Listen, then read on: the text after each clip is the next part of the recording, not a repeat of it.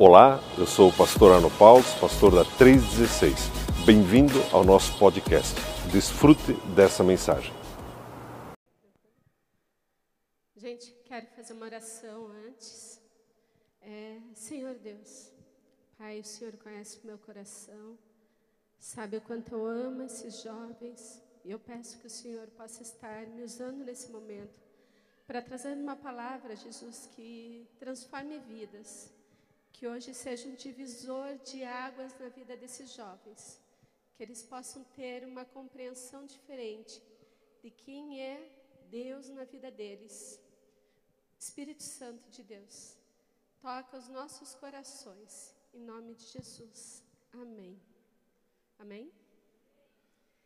É, bem, eu sou a Tati, sou esposa do Isídio e a gente cuida de um grupo familiar no sábado do, dos jovens. E, embora eu tenha crescido dentro de, uma, de um lar, é, de, uma, de uma igreja, fui apresentada bebê, de oito para nove anos, eu tive um encontro diferente com Deus. Minha vida mudou, meu casamento mudou, eu já sou casada há 14 anos.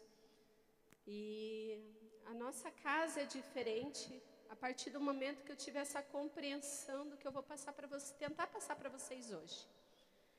É, eu gosto muito de ler a Bíblia de uma forma diferente também. Então, eu vou pregar sobre Isaías. E eu queria contar para vocês quem foi Isaías, antes pra, de ler o versículo. É, Isaías, ele era um homem que cresceu dentro, dentro do, do castelo, dentro, junto com o rei. É, algumas pessoas falam que ele era primo de um rei, outros falam que ele era sobrinho, mas ele estava numa vida tranquila dentro da corte, ele era de uma família real, porque 13 vezes aparece Isaías, filho de Amós, mas não é o Amós profeta, era outro Amós. E Isaías foi, era casado, tinha pelo menos dois filhos, era um cara normal, normal. É, só que um dia ele tomou uma posição na vida dele que fez tudo mudar. É, Deus chamou e falou assim: Isaías, eu quero que você seja meu profeta. E quando ele foi chamado para ser profeta, foi uma história muito linda da Bíblia. Porque Isaías teve uma visão do trono de Deus e que contemplava os, os serafins proclamando a santidade de Deus. E ele disse: Eu não sou homem, eu sou um homem de lábios impuros. Então, Isaías 6, 6 algum versículo lá está tá escrito isso. Isaías olhou para Deus e falou assim: Eu sou um homem de lábios impuros. Então, um serafim, imagine, eu, eu tento imaginar essa cena, né? Um serafim desceu, foi lá e tocou os lábios de Isaías. E mudou a história ali. E Deus também falou para ele assim: em, deixa eu ver, Isaías 6:8. A quem enviarei? Quem há de ir por nós? E Isaías respondeu assim: Eis-me aqui, envia-me a mim. Quando ele tomou é, é, é, esse posicionamento, que ele falou assim: Não, eu vou ser o profeta, a, a vida dele mudou. Ele, ele se entregou de uma forma tão, tão rica para Deus, de uma forma tão completa, que Deus contou todo o plano dele no livro de Isaías. Isaías teve a revelação total do que Deus queria para o homem. Isaías teve revelação da época que ele morava. Isaías teve revelação do que ia acontecer dali 150 anos, mais ou menos, que está é, no livro de Amós. Ele teve a revelação do que ia acontecer 700 anos depois, que foi quando veio Jesus. Isaías tá, aparece lá no Apocalipse, trazendo revelações do Apocalipse, e ele é considerado um dos heróis da fé. Um cara normal, que não. Alguém aqui conhece um primo ou sobrinho de um rei que se destaca? Ou ele simplesmente vive lá? Você não vê assim, ah, o, o primo da Rainha Elizabeth é maior que ela. Nem sabe, ninguém acho que nem sabe o nome de nenhum deles. Então Isaías tinha uma vida que ele poderia viver ali na corte tranquilo, mas ele chegou num momento que ele sabia quem era o Deus que ele queria, ele sabia o que ele queria viver de diferente, e ele chegou para Deus e falou assim: Eis-me aqui, envia-me a mim. E é sobre esse cara fantástico que eu queria pregar para vocês. É, agora eu vou ler uma parte da, da Bíblia que de uma das revelações que Isaías teve para o povo de Israel. E está escrito em Isaías 43. Do 1 ao 5 eu vou ler. Depois, se vocês quiserem ler mais ou quiserem conversar mais sobre ele, eu não sou um Eliseu, mas alguma coisa a gente já aprendeu, né?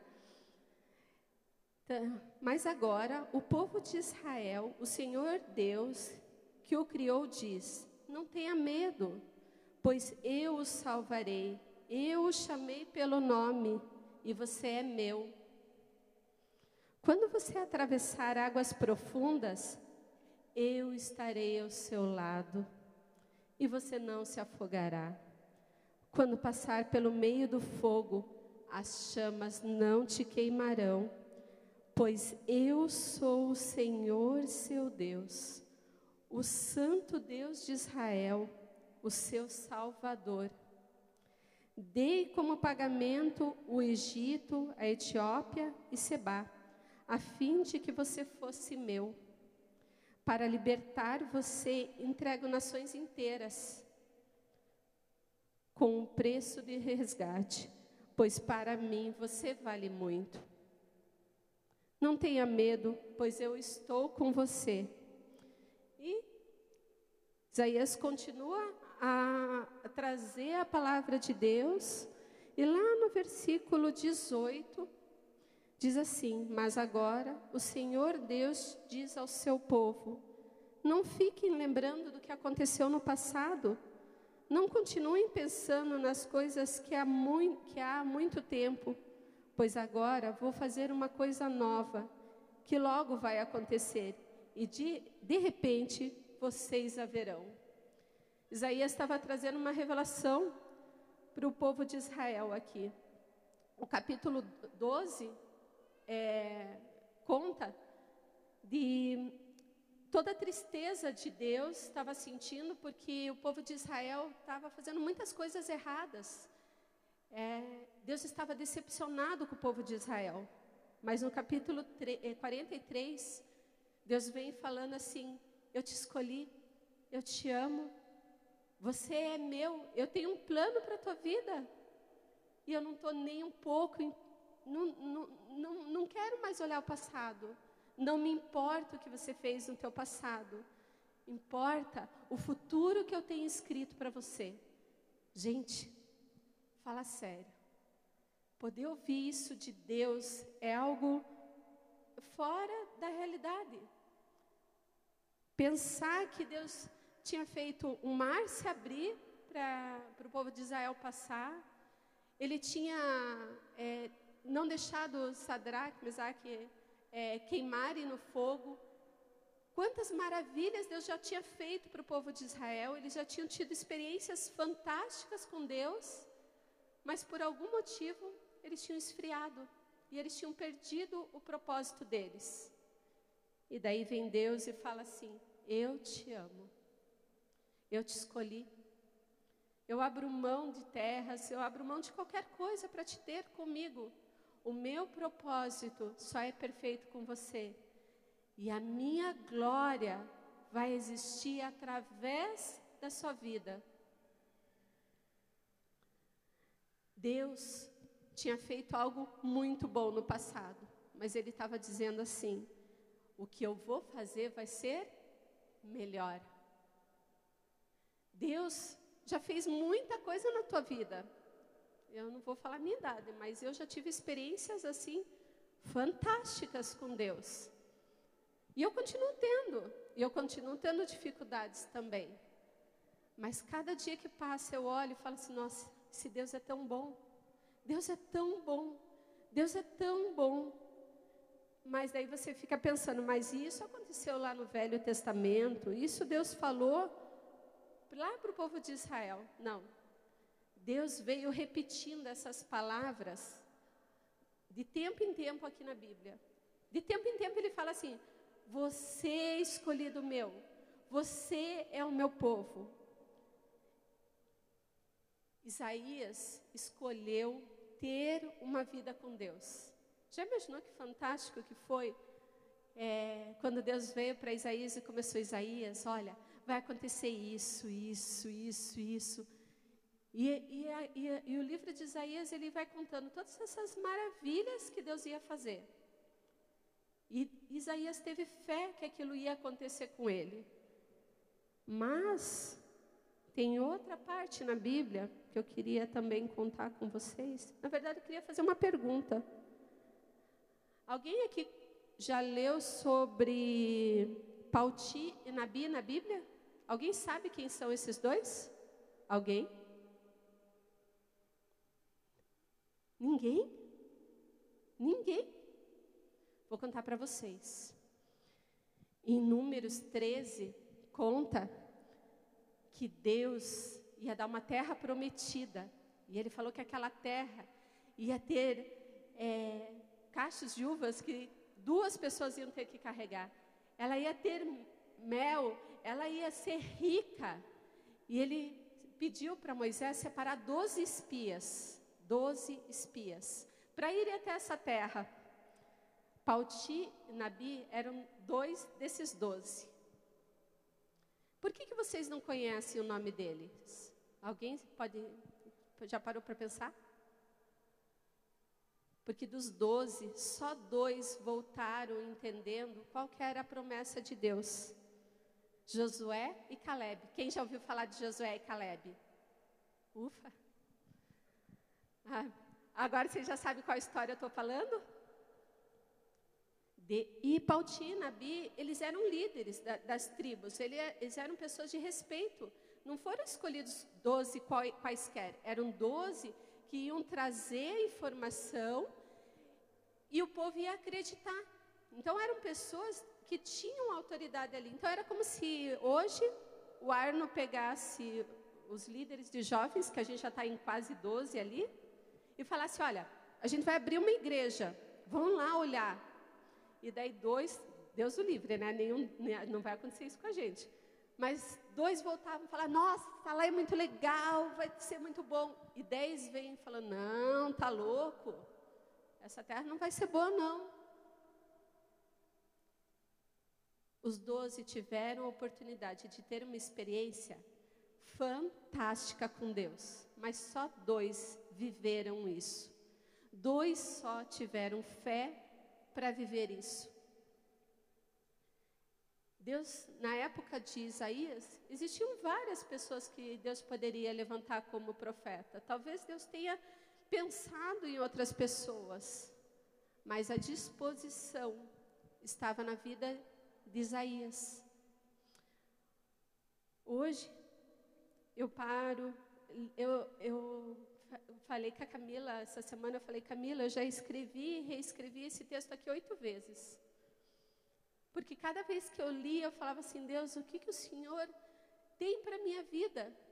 Porque tantas coisas já aconteceram e tantas coisas hoje eu vejo que quem é do meu grupo familiar sabe, eu estou preparada para uma mudança há seis meses. Para onde você vai? Não sei, mas eu estou preparada.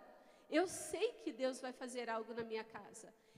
Eu estou preparada para abençoar os meus eu chego com palavras para eles e falo assim: vão, voem, voem, Deus tem algo melhor para vocês. Por quê? Porque é isso que diz a palavra de Deus. Mas para a gente viver isso, a gente precisa entender o propósito de Deus. E só vive isso quem resolve ter uma experiência diferente, falar, Deus, eu estou aqui, eu quero viver esse sobrenatural, quero viver algo diferente. Por quê? Porque nós temos o livre-arbítrio. E isso faz com que a decisão seja nossa. Você pode ser um Caleb, um Josué que fala assim: Deus, parece impossível, mas eu vou pôr meu pé, porque eu sei que o Senhor vai com você, comigo. Ou você pode ser um pautinho nabi, que chega e fala: Não, comigo. Quem sou eu para viver tudo isso? Por quê? Por que Deus ia escolher eu? Alguns de vocês já tinham visto o meu rosto. Outros nem, nem viram, mas toda vez que a Andressa e o Andrés falam assim, vocês podem fazer isso? A resposta minha e do meu marido é, podemos. A gente nem pensa. Ah, eu estava pensando, será que vocês podem fazer isso? Podemos. Vocês podem ir lá limpar o banheiro? Podemos. Vocês podem cuidar de um grupo familiar? Podemos. Porque a nossa disposição está em Jesus. Nós entendemos o propósito dele nas nossas vidas. Isso quer dizer que eu sei o que Deus vai fazer na minha vida? Não. Mas eu creio que ele vai fazer algo fantástico. E eu vibro cada vez que acontece uma coisa comigo ou com alguém do meu grupo. Eu vibro, eu oro. Às vezes eu estou orando na cozinha e eu começo a passar mensagem falando assim: Deus vai fazer algo muito legal. Mas o que, que ele vai fazer? Eu não sei. Mas ele vai fazer algo muito legal. E hoje, você fala assim, tá, mas isso acontece com todo mundo, não comigo. E eu queria contar para vocês que na Bíblia está escrito assim, ó. Porque eu sou quem conhece os planos que eu tenho para você, diz o Senhor, planos de fazê-los prosperar, não de causar dano, planos de dar para vocês esperança e um futuro. Deus está falando com você hoje. Deus tem um plano na tua vida. Isso está escrito em Jeremias 29, 11. Em 1 Pedro está escrito assim: Vocês, porém, são geração eleita, sacerdócio real, nação santa, povo exclusivo de Deus, para anunciar a grandeza daqueles que o chamou das trevas para a sua maravilhosa luz. Salmos. Gente, eu separei aqui ó, vários versículos, porque a Bíblia inteira fica vindo e falando novamente. Eu te escolhi, eu te escolhi. E o que, que Deus quer? Fala assim, Senhor, eu estou aqui, eu quero viver isso. Deus, eu vou viver o sobrenatural. Eu não sei o que vai acontecer na minha vida, mas eu vou viver esse sobrenatural. Eu vibrei em casa quando a Ingrid falou assim: Ah, eu não sei se eu vou com o Efraim. Dois, dois dias antes dela viajar, abriu a porteira para os turistas, né? E ela pôde ir, gente. E ela está lá falando assim: Eu não acredito que eu estou em Paris. Dois dias. Deus mudou a vida deles. Dois dias. Sabe, Deus não quer esperar dois dias para mudar a sua vida. E Deus não está nem um pouco preocupado com o que você fez no teu passado. Ah, meu passado foi horrível, eu aprontei muito. Eu, eu, eu vou ser bem sincera, eu acho que os meus professores nem lembram quem eu era, porque eu sempre fui muito quieta.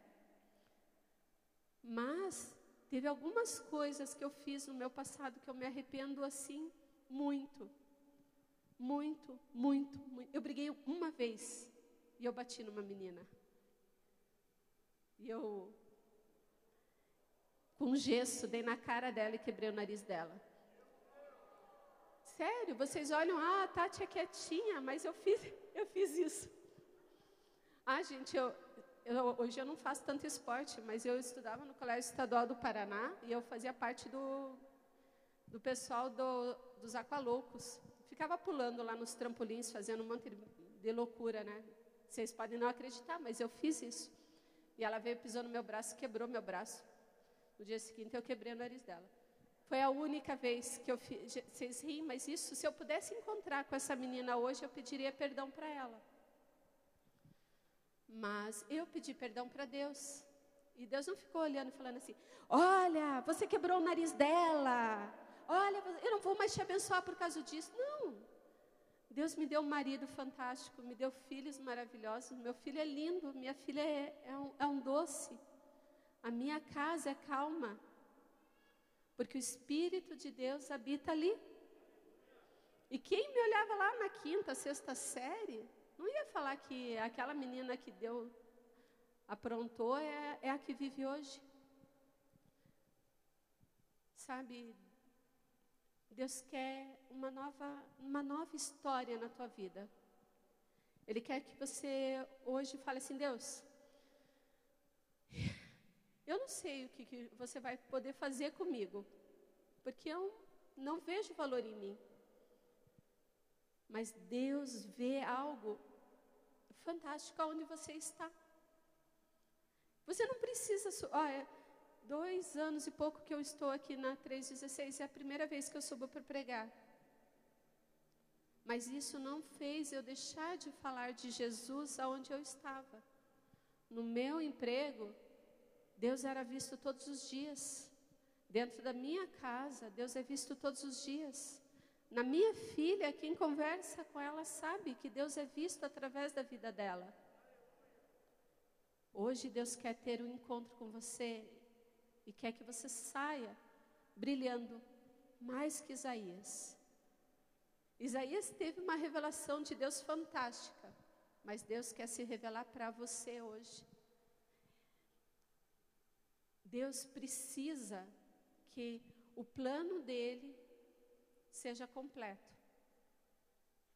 Mas para o plano dele ser completo, só se nós participarmos. Porque Deus fez o homem para ter intimidade com ele.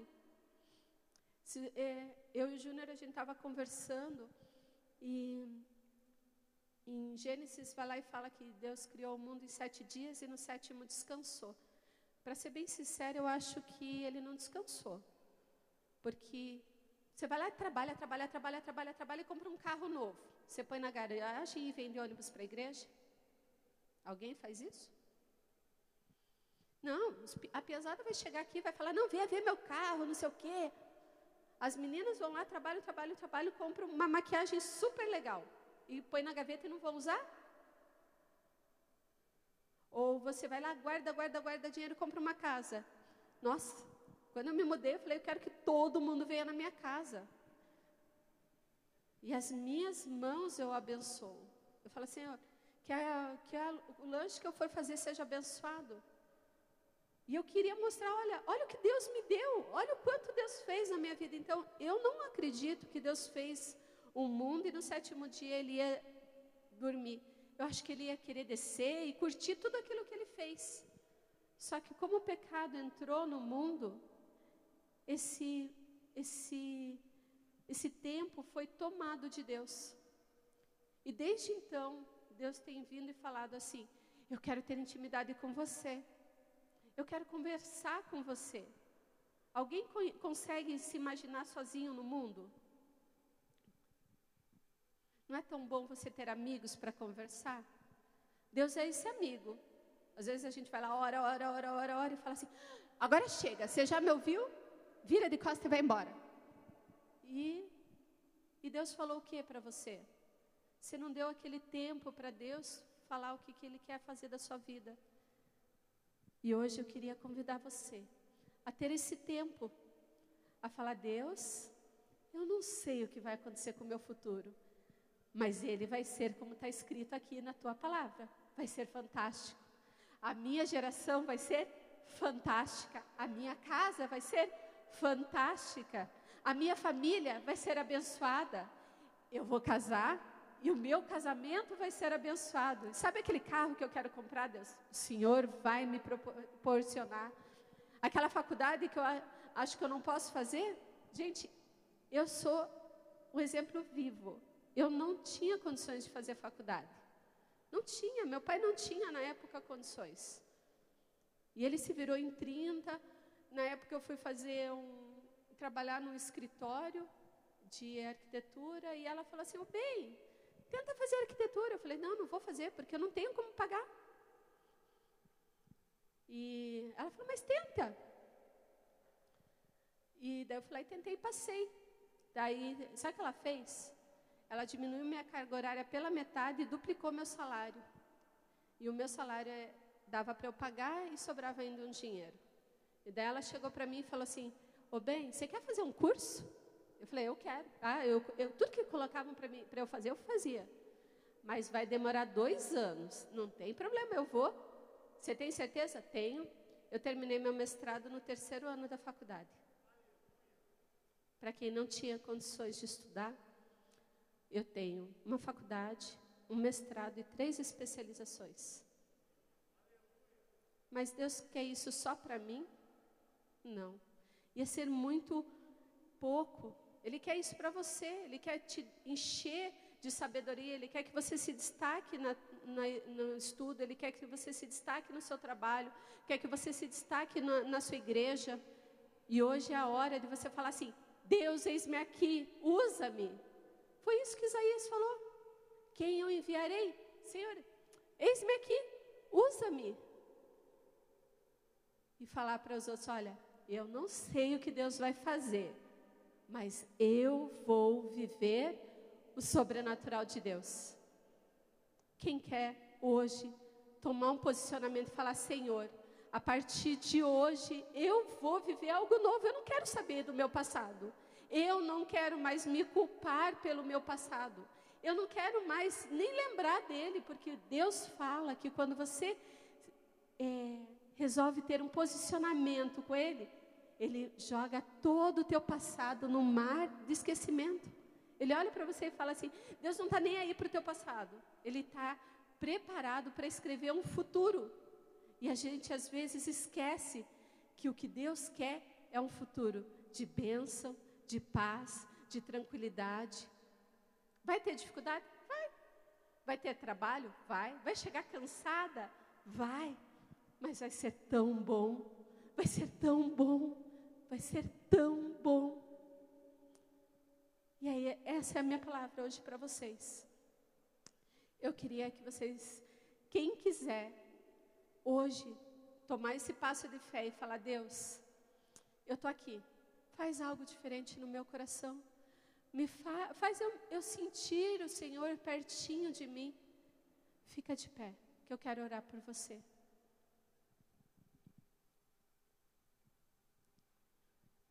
Se alguém não está tá olhando para dentro de si, está falando assim: olha, eu não estou me sentindo forte o suficiente. Eu queria que você viesse aqui na frente, que daí alguém vai orar com você. Mas eu queria que, que quem quisesse, hoje fosse um marco na vida de vocês. Eu tenho orado há duas semanas para que a experiência que vocês tenham com Deus seja diferente nesse semestre. Que a presença de Deus seja diferente nesse tempo. E a única coisa que vocês precisam é um passo de fé. Ó, tem um monte de líder aqui para quem precisar de uma oração a mais. E eu vou orar agora com vocês. Senhor Deus, Pai, o Senhor é tão bom. O Senhor é tão bom. O Senhor escreve as nossas vidas de uma forma tão linda, e mesmo quando nós nos desviamos, o Senhor vem e fala assim: Olha, eu quero ter tempo com você. Eu tenho um propósito perfeito para a sua vida. Deus, e nessa noite nós desejamos viver o sobrenatural de Ti, Jesus. Desejamos ter um tempo especial. Pai, que os nossos olhos possam ser como os de, de Caleb e de Josué. Que a nossa intimidade contigo possa ser como foi a de Isaías. Que a nossa vida, Senhor, possa ter um propósito maior que possamos ser, Senhor, guiados para ser luz no teu reino, Jesus. Luz no nosso trabalho, luz na nossa faculdade, luz na nossa escola, nas nossas casas, Senhor. Que quando a gente voltar para casa, os nossos familiares falem: tem algo diferente no seu rosto. E seja Deus, Espírito Santo de Deus, que o Senhor possa estar vindo sobre a vida de cada um de, de, desses jovens. Que a tua presença seja sobre a vida deles. Pai, aquele que não tem um propósito, que o Senhor possa estar se revelando sobre a vida deles. Pai, aquele que não sabe o que fazer do futuro, que o Senhor possa estar mostrando o que o Senhor tem para eles. Que esse seja um semestre diferente, Pai. Que eles possam ter algo diferente de Ti. Que a Tua presença seja sobre a vida de cada um Que o teu Espírito Santo se derrame em nome de Jesus. Em nome de Jesus. Que o sobrenatural venha acontecer na vida desses jovens em nome de Jesus. Espírito Santo de Deus. Espírito Santo de Deus, que nada do nosso passado possa interferir, Senhor, no propósito maior que o Senhor tem nas nossas vidas. Que o nosso futuro possa ser brilhante, Deus amado. Que a nossa experiência contigo possa ser brilhante. Que possamos te enxergar como um Pai amado, como um amigo, Senhor, que deseja o nosso bem, Senhor. Em nome de Jesus. Que a nossa vida a partir de hoje possa ser diferente. Que o nosso tempo contigo possa ser especial, Espírito Santo de Deus. Nós te agradecemos porque o Senhor nos escolheu e pedimos: muda a nossa história, Senhor. Transforma as nossas vidas e enche o nosso coração da tua presença. Em nome de Jesus. Amém.